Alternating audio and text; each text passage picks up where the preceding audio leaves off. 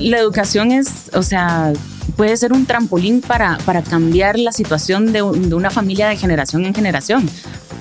Em, uno de los consejos que yo daría sería, y es algo que hacemos personalmente con mi esposo, es que tenemos una cuenta eh, específica para, por ejemplo, en el caso de mis hijos, la inscripción o un bono o el colegio, pues, pero es específicamente para ellos, para reservar durante el año. En teoría deberíamos de tener un presupuesto, ¿verdad? Todos los meses ir eh, revisando cómo vamos con nuestro presupuesto y en este presupuesto debería de estar el prepararnos para la, la cuesta de enero es un plan de vida. O sea, estamos escogiendo no solo a dónde va a ir, sino que idealmente se va a quedar ahí los 14 años. Bienvenidos al podcast Amigo Financiero de Ban Rural, donde aprendemos a manejar mejor nuestro dinero. Un espacio para conversar sobre educación financiera simple y fácil de entender. Amigo Financiero, el amigo en quien puedes confiar para obtener consejos prácticos y sencillos. El amigo que te enseña a manejar tus finanzas. El amigo que te ayuda a crecer. Y junto a nuestros invitados expertos, amigos financieros. Junto a ellos aprenderemos a tomar el control de nuestras finanzas. Yo soy Pamela Paz. Y yo David Castro. Y esto es Amigo Financiero. Bienvenidos, este es un episodio más de Amigo Financiero en donde aprendemos a cuidar mejor nuestro dinero. Hoy más que un tema tenemos un deseo, vamos a desarrollar un deseo de parte nuestra para ustedes. Vive, para ti específicamente, vive como padre de familia este regreso a clases sin frustraciones financieras. En este episodio tenemos a una amiga financiera que nos va a acompañar a platicar de todo esto y se las voy a presentar. Ella tiene experiencia en administración, negociación y planificación. También tiene posgrado en finanzas, es autora de un blog de finanzas personales, cuenta con un MBA y además, perfecto para el tema, es mamá. Con nosotros, María Fernanda Martínez. Gracias. Gracias por la invitación. La verdad es que muy emocionada de estar aquí con ustedes y de platicar de este tema que la verdad es que a todos los papás nos, nos llega a, sentar en la mesa y hacernos pensar este regreso a clases. da miedo. Se vuelve traumático. En muchas familias el regreso a clases es traumático y esos traumas yo he visto, ¿verdad? Incluso, no sé si lo viví alguna vez en mi hogar, creo más seguro que sí. El trauma del miedo por la cuestión económica afecta a los padres, pero están tan afectados los padres que se lo pasan a los hijos. Sí, se contagia. Se transmite en todo el hogar y se contamina el hogar, porque a veces sabemos la realidad guatemalteca, ¿verdad? Que la situación económica no es la, no es la más adecuada en muchos hogares. Hablamos de la famosa cuesta de enero. Cuesta de enero. A ver, para los que no sabemos, ¿Cómo podrías contarnos, explicarnos tú cómo se siente la cuesta de enero? ¿Qué es? ¿Qué es? ¿Qué gastos implica? A ver, la cuesta de enero eh, se le define como todos aquellos gastos, bueno, venimos de diciembre, ¿verdad? Venimos de una época de bastantes gastos. En Guatemala estamos acostumbrados a muchos regalitos, mucho convivio.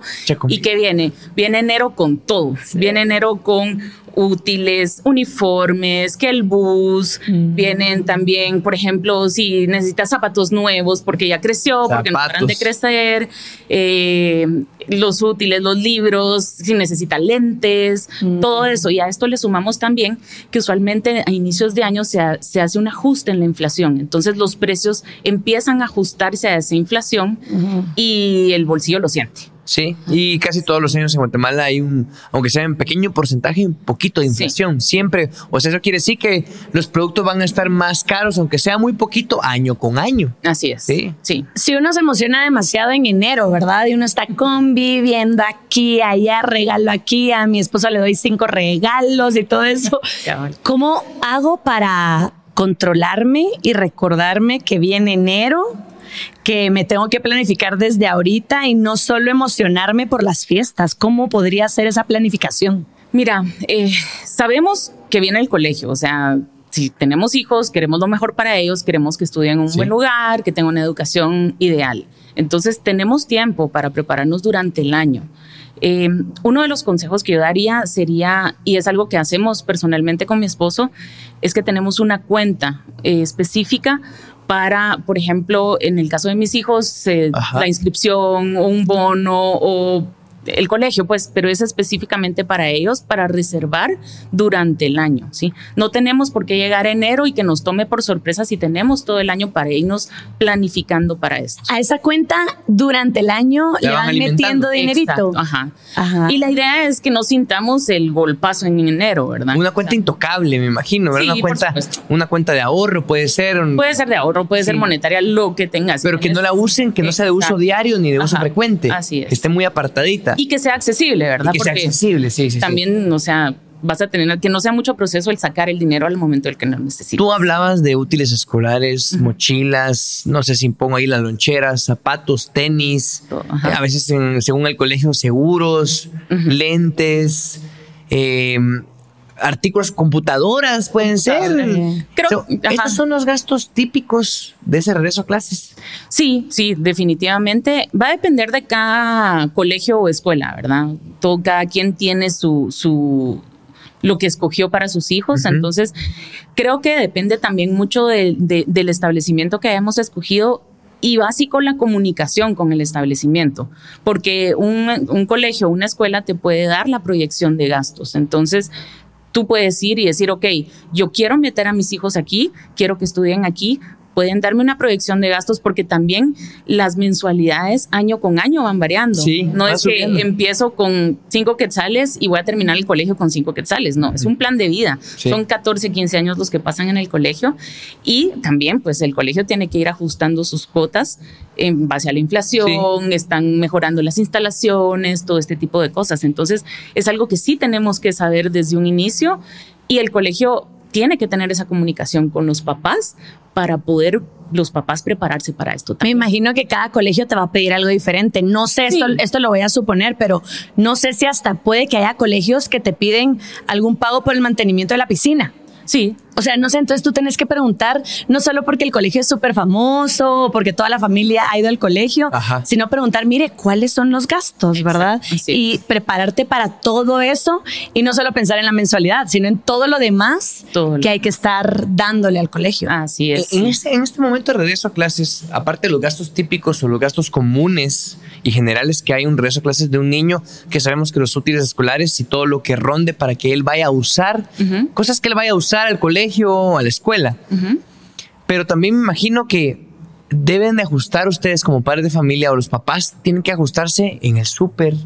Ah, sí. Pues cuestiones donde, donde no es la misma compra que tuve en diciembre, en noviembre, no es el mismo súper, tengo que hacer un nuevo al supermercado o al mercado, tengo que comprar nuevos productos, nuevos alimentos. Eso hay que contemplarlo ahora en el presupuesto también. Totalmente, sí, las famosas loncheras, ¿verdad? Los niños crecen y comen. Entonces, sí, y mientras van creciendo comen más. Entonces, sí tenemos que prepararnos, ajustar el presupuesto a cuando ya tengamos que hacer esas loncheras. A veces algunos niños van a necesitar distintos alimentos, ahora las famosas alergias con todos los niños. Entonces, a algunos niños se tienes que comprar cosas especiales, qué sé yo, pero sí definitivamente con el colegio viene la refacción, vienen también otro tipo de actividades como se celebran los cumpleaños, entonces el regalito a la maestra. o las excursiones, que a veces sí es de, exacto, las de invertir. extras y todo. Hay, hay como bastantes gastitos ahí ocultos que van pegando ya en el mes a mes, que no es solo la colegiatura, aquí está, pagué bus, mantenimiento, útiles, ya, me lavo las manos, no es así. No. Definitivamente. Como dice María Fernanda, hay que estar en constante comunicación con el colegio para ver estos gastos extras, ¿verdad? Y yo también te quería preguntar de si de repente la gente está acostumbrada a el 20 de diciembre prepararse para esto y no tiene el bonito hábito que tú con tu esposo tienen de todo el año prepararse para enero. ¿Qué consejo le puedes dar? Si, si, tal vez están acostumbrados a en enero ver qué van a hacer con el regreso a clases, ¿Qué podrías decirles? Mire, mejor desde noviembre, mejor desde octubre, porque no tienen el hábito que ustedes tienen de prepararse todo el año. Pues mira, en teoría, la teoría es muy bonita, ¿verdad? en teoría deberíamos de tener un presupuesto, ¿verdad? Todos los meses ir eh, revisando cómo vamos con nuestro presupuesto y en este presupuesto debería de estar el prepararnos para la, la cuesta de enero. Si no lo tenemos, o sea, siempre pasan sorpresas, tal vez pasa algo imprevisto en la familia, eh, pues hay opciones que podemos recurrir. Yo, por ejemplo, lo que usamos con mi esposo para fin de año también es usar los puntos Ah, de las tarjetas. Ah, exacto. Este año a mi hijo le tocó comprar mochila ya y mochila de rueditas y yo no me acordaba cuánto, no sabía cuánto costaban las mochilas de rueditas. Eso sí duran y todo el rollo, pero lo que hicimos fue con puntos, ¿verdad? Aprovechamos los puntos, de y las tarjetas. nos ahorramos un gran, un gran Mm. cuentazo ahí, digamos.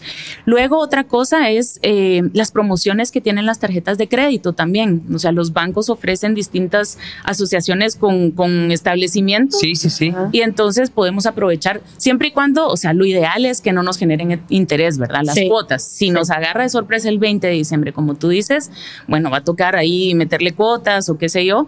eh, pero la idea es siempre ver qué nos conviene más, o sea, qué, qué- o qué nos va a afectar menos al bolsillo si no estábamos preparados.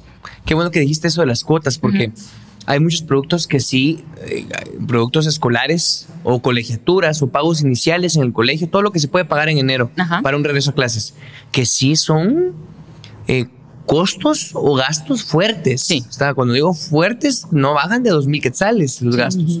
Un par de tenis ahora, para que duren bastante, no bajan de 1.000 quetzales. Sí, hay quienes lo pueden encontrar a 200, 300 en un mercado, qué bueno, pero la duración va a ser muy limitada.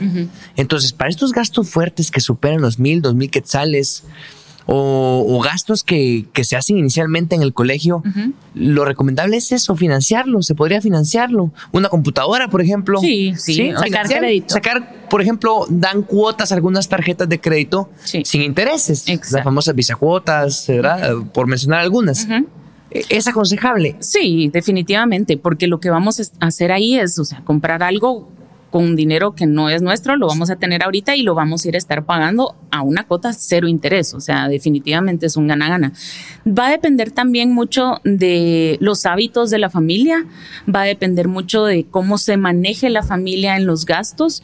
Eh, en lo personal, yo no soy tan fan de las cuotas porque a mí me gusta, o sea, pagarlo de un solo porque sé que tengo, tengo la tranquilidad, Sí, digamos, yo sí. soy así, mi esposo él sí prefiere hacer los gastos y los dos sabemos que está bien, pero es las finanzas personales son personales, entonces Sí. es depende mucho de cómo O sea, pues en te caso de tu esposo, manejes. a tu esposo sí le ha funcionado. Ah, Nos funciona a los dos, porque Sí. él le funciona con los gastos para la casa, pues, pero yo me siento más tranquila así. Pagando Pero es, es simplemente como, es cuestión de gustos, o sea, es cuestión de gustos, pero definitivamente nos ayudan. O sea, las cuotas cuando estamos así, eh, tal vez no tenemos tanta liquidez para comprar las cosas de un solo, Sí. definitivamente nos van a ayudar. El miedo de las cuotas, o el mío, por eso les decía yo, es te llenas de cuotas, ¿verdad? Y eso Ajá. es lo que tenemos que, Y que te tener descuides, que más Ajá, te cabal, junten que compré esto en todas. cotas y compré esto. te- entonces, sí. Hay que tener mucha disciplina ahí con Así, mucha disciplina. Solo Así quien de verdad sabe que va a ser bien disciplinado, que lo haga, ¿verdad? cierto. Ajá. Hay mujeres que tal vez nos están viendo en este momento y están embarazadas, ¿verdad? Sí. Puede que estén embarazadas. O acaban de dar a luz. o acaban de dar a luz y tal vez de repente ahorita les está brincando el ojo de madre y todo lo que me va a tocar pagar después. ¿En qué momento es recomendable empezar a prepararme para esto, para la educación de, mi, de mis hijos? ¿En qué momento empiezo yo a pensar ya en el colegio? O sea, ¿acaba de nacer o está por nacer? ¿En qué momento de la neomaternidad o la maternidad reciente? Ajá. Pues lo ideal sería cuando estás planificando al hijo, ¿verdad? Desde Porque ahí. Desde ahí. Porque, o sea, Dios mío. tenés que estar consciente de lo que se te viene, ¿verdad? Es parte de las decisiones. Obviamente no siempre es así, o sea, eso lo sabemos. Sí. Eh, un- esa es la teoría, les digo, la teoría es muy bonita. Ajá. Pero eh, ya cuando los hijos acaban de tener al bebé y todo, pues pasamos, pasan unos dos, tres años en casa todavía, depende todavía de la, de, dónde vas a- de la situación del hogar, dónde vas a escoger, o sea, a veces no, no entran necesariamente a un colegio, sino que una guardería. Ah, sí. Entonces, eso lo tienes que pensar, va a depender de tu situación. Hay niños que entran a guardería desde los tres meses. Sí, sí, sí, muy pequeños. Porque mamá tiene que regresar a trabajar y todo. Entonces, desde ahí creo que empezamos a empezar en la educación de nuestros hijos porque las guarderías ofrecen no solo el cuidado de tu bebé, sino que también estimulación y todo eso. Entonces, desde ahí empezamos a ver, me gusta más este, me gusta más otro, tal vez ba- se basa la decisión en, eh, este me queda cerca, me queda al lado del trabajo, Ah. eh, ese tipo de cuestiones, ¿verdad? Pero ya para una escolaridad más, eh, un kinder, primaria y secundaria, pues yo diría que cuando los niños están un par de años antes de entrar, tendríamos que empezar a ver y empezar a hacer números, ¿verdad? O sea, pedirle al colegio, bueno, esto es lo que me va a costar a mí, porque recordémonos que es un plan de vida, o sea, estamos escogiendo no solo a dónde va a ir, sino que idealmente se va a quedar ahí los 14 años. Ajá. Entonces tenemos que estar conscientes que ese gasto va a ser por 14 años. Sí, lo ideal sería ser como María Fernanda, que desde que ya estás planificando ser mamá, tener una cuenta dedicada a tu futuro hijo, ¿verdad? Y estar metiéndole, metiéndole a esa cuenta para que después ya tú tengas bastante y no empeces con, no empeces de cero. Sí, sí, sí. A ver todas las cosas que tengan que ver con educación también. Los gringos hacen eso cuando los hijos van a ir a la universidad, sobre Así es, ajá. Eh, trabajan un montón en, su etapa productiva, entre los 30 y los 40 años, trabajan mucho para prepararlos para el college para que vayan a eso. Yo conozco un caso, nada más solo para recordar, iba a entrar un vecinito en la familia eh, salía adelante, estaba al día, eran muy sencillos. Y el papá de este vecinito era guardia de seguridad en un supermercado. Y el señor en sus tiempos libres trabajaba como guardia de una empresa más pequeñita. No descansaba nunca y nunca mirábamos al señor. Nunca lo mirábamos. Llegaba muy tarde a dormir y se iba muy temprano. Y él decía que eso extra que estaba haciendo era para que su hijo, cuando entrara primero básico, entrara en un colegio. Ah, mientras estudiaba en un colegio. Se estaba preparando, se estaba preparando, se estaba preparando. Estamos hablando de personas muy lindas, muy sencillas, que de repente no tienen todo el acceso a los recursos, a la educación, a la información, pero tienen visión. tienen, visión. Y estaba este amigo, tercero primaria, cuarto primaria, y el papá, para que en primero básico vaya a un colegio. Ay, qué lindo. Ya no a la escuela o un instituto. Y, es que la educación es, o sea, puede ser un trampolín para, para cambiar la situación de, una familia de generación en generación. Por eso es tan importante, ¿verdad? Saber qué escoger, qué es lo que se alinea también a los valores de la familia. Eh, porque eso le puede cambiar el futuro a tus hijos, definitivamente. Bueno, María Fernanda, tenemos un segmento de mitos financieros. Vamos a leerlos y tú vas diciendo verdadero o falso. ¿Sí? El primer mito dice, solo necesitas preocuparte por los gastos iniciales del regreso a clases, no es necesario considerar los gastos recurrentes. Yo diría que eso es falso, porque como hablamos, o sea, tenemos todos esos gastos pequeños que no te dicen desde el inicio, o sea, que la refacción es el cumpleaños, incluso cosas que tal vez no tienen que ver al colegio, pero pero van de la mano, como piñatas de los amiguitos, eh, que el regalito aquí, que nos juntamos, eh, terminaron las clases, tal vez vamos a celebrar un pequeño almuercito, cosas así. O una travesurita que hizo y que tiene que pagar un vidrio que quebró, el estuche, la compañerita que se perdió y todo tiene que pagar. la lonchera que perdieron, perdieron, todo eso, cabal, así es. Siguiente mito financiero. No es necesario cotizar o comparar precios al momento de comprar los útiles escolares falso. Sí es necesario, sí nos sirve, por supuesto, eh, y creo que sobre la balanza tenemos que poner también el costo-beneficio, porque también si compramos lo más barato tal vez no nos va a durar tanto, ¿verdad? Especialmente con las manitas de los niños que, son así bien delicaditas. no tienen noción de cuidar las cosas. Sí, no. Exacto. Tercer mito financiero. Si compras todos los productos de marca, tus hijos serán más populares en la escuela. Ay, yo quisiera decir que eso es falso. Sí. quisiera decir que eso es falso, pero no necesariamente va a ser así. Em, creo que va a depender de los valores de cada familia que le querramos enseñar a nuestros hijos. Em, y, y sí, o sea, regresamos al tema de costo-beneficio también, más que o sea, la regla con la que hay que medir no es popularidad, ah, eso no es, que nos va a servir. O sea, tal vez sí yo voy a comprar los crayones eh, de una marca más eh, conocida, pero no porque sea conocida, sino que porque van a ser mejores. Exacto. Nos van a durar más. A nosotros nos pasó. Mi suegra le regaló unos crayones que se encontró en una librería a mi hijo y nos duraron como dos semanas porque traían la mina rota. O sea, ah. entonces, ah. ¿qué pasa? Hubo que comprar unos mejores y eso nos duró más, pues. O sea, es la relación costo-beneficio. ¿Y qué se quiere como padre también? También. ¿Qué, se quiere? ¿Que sean populares o que sean buenos estudiantes y adquieren conocimiento, verdad? Si quiero que mis hijos sean populares, entonces le compro todo lo de moda y lo de marca. ¿Verdad? Pero no, y tenés que enseñarle al hijo desde casa que no importa lo, lo, que tengas, o sea, sos tú el que importa, tu personalidad, tus valores. Eso es algo que se transmite desde casa definitivamente. Desde si, si, en casa eso importa, definitivamente el niño le va. Ajá. Si para los papás es importante, al niño le va a importar. María Fernanda, nosotros siempre le contamos a la audiencia, a la gente, unos días antes o semanas antes, qué temas vamos a tener y les decimos y les pedimos que si tienen preguntas para nuestro amigo financiero, en tu caso amiga financiera invitada, ¿qué preguntas harían? Y la gente nos ha escrito. Y aquí hay algunas preguntas. Es posible que algunas de las preguntas ya las hayamos respondido, tú las hayas respondido con las, la plática que tenemos, pero qué bueno que lo vuelvas a responder porque así se va a refrescar lo que hemos platicado. Excelente. ¿Empezamos? Sí. Empiezo. Escribe Manuel. ¿Es necesario involucrar a mis hijos en la elaboración del presupuesto para útiles escolares y uniformes?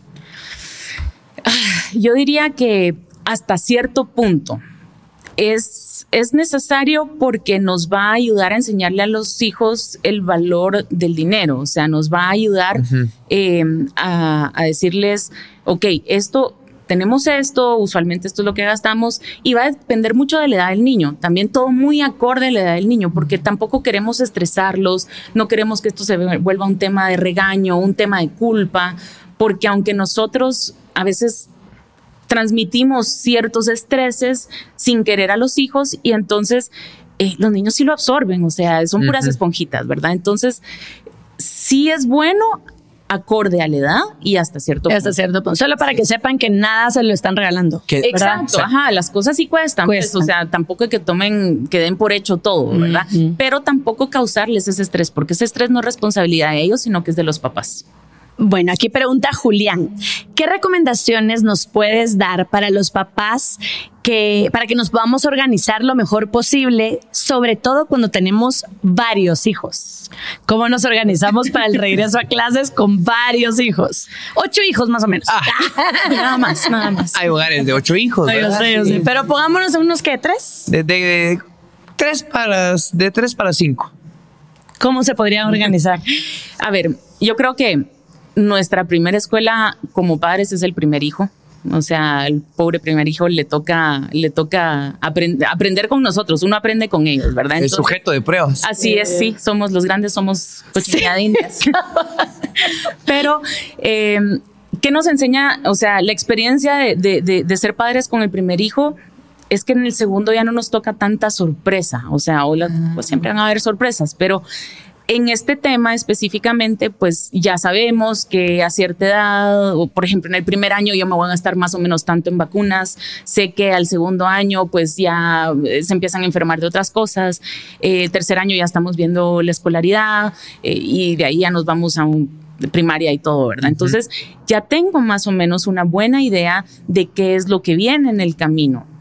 Por supuesto deberíamos de saberlo por comunicación con las escuelas y todo lo que hablábamos antes, deberíamos de saberlo desde antes. Eh, pero pues eh, ya la experiencia como tal va a ser otro rollo, ¿verdad? Entonces eso nos va a ayudar y yo creería, o sea, va a depender mucho, como les digo, las finanzas son personales, va a depender de cada hogar, pero eh, siempre apartar ese dinero no, no, tiene que ser una cuenta para cada hijo, pues. Eh, ah, una para todos. Exacto. O sea, o apartarlo. O sea, si sos muy organizado y solo tenés una cuenta monetaria para todos tus gastos, saber, ok, de este total que yo tengo, tal porcentaje es para hijo uno, tal porcentaje es para hijo dos, y así voy, voy alocando esos gastos. O sea que agarrar y absorber todo lo que se pueda de la experiencia del primer hijo. Sí. O sea, no, no pasarlo por alto para que nos sirva más adelante con los otros hijos. Así es. Prácticamente. Es que eso te va a pasar aunque no querrás. Sí. aunque uno trate de olvidarlo, siempre va a estar ahí. Nicolás escribe: Quiero adquirir un préstamo escolar. ¿En qué debo fijarme para que este sea una deuda positiva y no altere negativamente mis finanzas? A ver, eh, un préstamo escolar siempre... Sí lo dan los bancos, ¿verdad? Sí, sí, hay créditos escolares. Exacto, hay créditos escolares y también no, no solo los bancos, sino que pues hay becas eh, mm. que ah. puedes conseguir. Mm. Em, yo creo que si te estás metiendo a un crédito escolar, tiene que ser por algo que realmente creas que vaya a valer la pena, ¿verdad? Ajá. Que no sea por aparentar y entonces meter a un hijo en un colegio donde realmente no te alcance. Que no es tu realidad. mantener, exacto, no Ujú. está dentro de tu realidad y no te alcance mantener ese estilo de vida, porque el- la escolaridad también se vuelve un estilo de vida.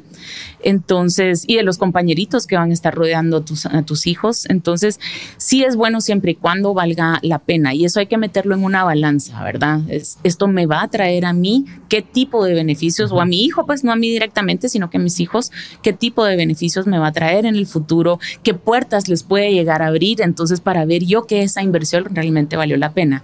¿Qué tenemos que ver aparte? Es definitivamente las tasas de interés. Las tasas de interés. Exacto. sí. Tenemos que, así como los útiles, tenemos que sondear a ver qué hay en el mercado y ver qué tasas de intereses nos van a convenir más para tampoco ahogarme yo en un crédito escolar. Perfecto. Y por último, dice Mariana, ¿cómo puedo identificar oportunidades de ahorro al comprar los útiles escolares y uniformes? Esa es súper importante. Útiles escolares uniformes. Ajá, ¿Cómo puedo encontrar ahí la oportunidad de ahorro? Pues obviamente sondeando eh, lo que hay en el mercado, como acaba de mencionar, eh, hay establecimientos que no te dan mucha opción en el sentido de que te facilitan también y te entregan todos los útiles ya. O sea, esto es lo que trabajamos. paquete. Ajá, este es el paquete. Ajá. Ajá. Y entonces, incluso estos es- establecimientos, cuando hacen esto, te dejan la opción de pagarlo en varios pagos, hacer los pagos en tres, cuatro cuotas Ah, o sí, algo así sí, lo hacen. eh, la comunicación sigue siendo clave, porque si tenemos comunicación con ese establecimiento, vamos a saber más o menos cuándo y empezar a prepararnos desde antes. No en diciembre, que sé que ya va a empezar el colegio. En enero la ventaja que tenemos es que sí hay descuentos. Hay ofertas por montón también, el ¿verdad? a clases, Sí. ajá. entonces va, va a ver, va a ser de ver qué vale la pena comprar ahorita, qué vale la pena comprar desde antes y qué vale la pena sobre todo comprar al por mayor. Cosas que no se vayan a vencer. Por ejemplo, yo una témpera no puedo mantenerla un año, pero si me venden Seca. Un montón de borradores para mis tres hijos y los puedo tener aquí porque esos no se me van a pasar, Eso tal vez me sale ser. más barato comprarlos por montón. Al comprar eso, y aplica también para los que tienen muchos hijos. Exacto. Sí. Si compro. Los lápices, cosas así. Sí, hay tiendas aquí especializadas que cuando venden un al por mayor, es que esta es una ley económica, ¿verdad? Cuando se compra eh, un producto al por mayor, pues el costo Así es. baja significativamente. Ah. Ahora también yo me pongo a pensar un poquito en cómo se puede ahorrar en la cuestión de los uniformes. Ujú. Regularmente los niños y niñas entre los 6 a los 11 años crecen poquito a poquito, año con año. A partir de los 11 empiezan los estirones de las niñas y los niños, pero crecen poquito a poquito. Yo recuerdo alguna vez en, en- en primaria, de todas las veces que me compraban pantalones, me compraban pantalones con el ruedo largo. Con el ruedo. Entonces, todo lo que año con año, ahí quedaba el doblez, había que quitarlo, ¿verdad? Es cierto, es cierto. Obviamente había que cuidar el pantalón, pero Ajá. año con año y hasta donde daba el pantalón, porque un momento donde se desgastaba tanto y ya no daba. Ya no. Pero de cuidar, ¿verdad? Un poco Sí. y no comprar. Mi mamá nunca me compró ropa muy ajustada. Ujú. O sea, que la manga del suéter me quedaba justito acá, ¿no? No. Siempre un poquito, una- Sí. un poquito más largo. Una camisa, bueno, él es talla 14, 14 y medio. Ujú, Un ujú. poquito para que tal, de repente con suerte me dura el otro año. Así es. Para que el cambio no sea tan rápido. Exacto, Sí. exacto. Para la, inver- la inversión Porque de nuevo no inversión sea de cada tan uniforme Exacto, estamos cabal. hablando de cientos de quetzales. Sí, es que, y los Sí. niños nos sorprenden, pues, porque tienen esos brotes de crecimiento y pasan tal vez unos tres meses, no crecen muchísimo, pero de repente se pegan el estirón y ya los ves con los pantalones como sartacharcos, ya las faldas están un poco más cortas, entonces Ya la falda es una blusa. Dios mío, se convierte en cincho. o los zapatos, que ahí sí no hay mucho que hacer, ¿verdad? Ahí sí no hay de dónde Ahí, sacar. ahí sí, se puede, ahí sí, hay nomás que Sí. pedirles que los cuiden mientras los tienen. Así es. Yo recuerdo mucho a las marcas les conviene también ese eh, la frase el regreso a clases. Entonces todas las marcas buscan descuentos, algunos reales, otros no tan reales, ¿verdad?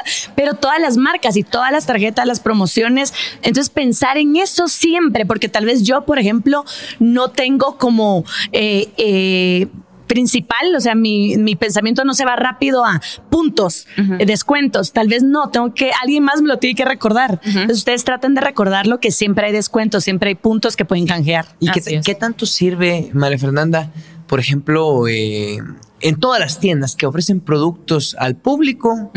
En todas las tiendas hay cambios de temporada. Ajá. La temporada escolar regular aquí en Guatemala, la nacional es de enero a octubre. Así Ahí es. está el método americano, el método europeo, que es de junio, no, de agosto a mayo Ajá. aproximadamente. Pero que ya que estamos dirigiéndonos a la temporada escolar nacional, que es de enero a octubre, ¿qué tanto conviene y qué tan caros o baratos estarán los precios de los útiles en agosto? Ay, Dios. Que, que tienen que hacer, tienen que, Que te vaciar, tienen que vaciar inventario porque viene lo nuevo. Viene lo nuevo, viene también ¿Será que, Navidad. ajá, tienen que vaciar estanterías y bodegas? Me imagino que ahí puede ser una bonita forma de comprar, no comprar hasta noviembre, diciembre, que todo el mundo está comprando útiles, sino un poco antes, me imagino que va a Ha de haber un más cambio. barato, sí. Mira, hay, hay, un, hay una realidad con los niños de que siempre vas a estar comprando como que los repuestos, digamos, vas Sí. a tener que reabastecerte durante Sí, el año. sí. No es cierto de que en enero o diciembre compro y eso me va a durar todo un año. Lindo sería. No, no, no, no es pasa, así. no es la realidad. No es así. Entonces, eh, eso te permite a ti ir comparando de lo que gastaste en, en- a inicios del año escolar ir comparando, bueno, esto lo noté un poquito más caro ahorita, estaba más barato antes, tal vez me aguanto y solo compro un par ahorita y me espero a que esté todas las promociones de regreso a clases, o esto lo encontré muy bien ahorita. Tenemos también promociones de bono 14 que nos Sí. dan eh, como muchos beneficios Ajá. que no necesariamente, usualmente promocionan teles y cosas así. Podemos aprovecharlo Sí. también para... Encontramos, sí. Y otra cosa que, que es, creo yo, que es algo de sacarle ventaja es cuando los niños entran en vacaciones porque entonces ahí se reducen los gastos escolares, tal vez te va a aumentar, no sé, eh, van a comer un poco más en La casa, luz. O una galleta y un la luz en casa, La luz, ajá, el internet, qué sé yo. Pero eh, aunque los tengas en un curso de vacaciones o algo así, no va a ser como una cuota de colegio. Bajan. Entonces Ah. ahí podemos como aprovisionarnos un poquito más para cuando ya regresen a estudiar. Bueno, esperamos que este regreso a clases sea menos pesado con todos los consejos de nuestra amiga financiera. Gracias, María Fernanda. Por la María. Fernanda, Sí, gracias. buenísimos. Dios te bendiga. Gracias por estar aquí. Gracias. Y a ustedes los esperamos en un siguiente episodio de Amigo Financiero. Adiós. Y hasta aquí llegó este episodio de Amigo Financiero. Espera, espera, espera. No malgastes tu dinero. Mejor escucha Amigo Financiero. Nos vemos en otro episodio de Amigo Financiero, donde aprendemos a manejar mejor nuestro dinero. Un espacio para conversar sobre educación financiera simple y fácil de entender. Ayúdanos a compartir este episodio con familiares y amigos que quieran tomar el control de su vida financiera. Encontrarás consejos prácticos y sencillos por parte de nuestros invitados expertos. Suscríbete hoy a YouTube, Spotify o en tu aplicación favorita para escuchar podcast y activa la campanita para que te avise cuando tengamos un episodio nuevo. Y no se te olvide seguirnos en todas las redes sociales de Ban Rural. Recuerda que puedes buscar más información sobre finanzas personales en la página amigofinanciero.com. Hasta el próximo episodio.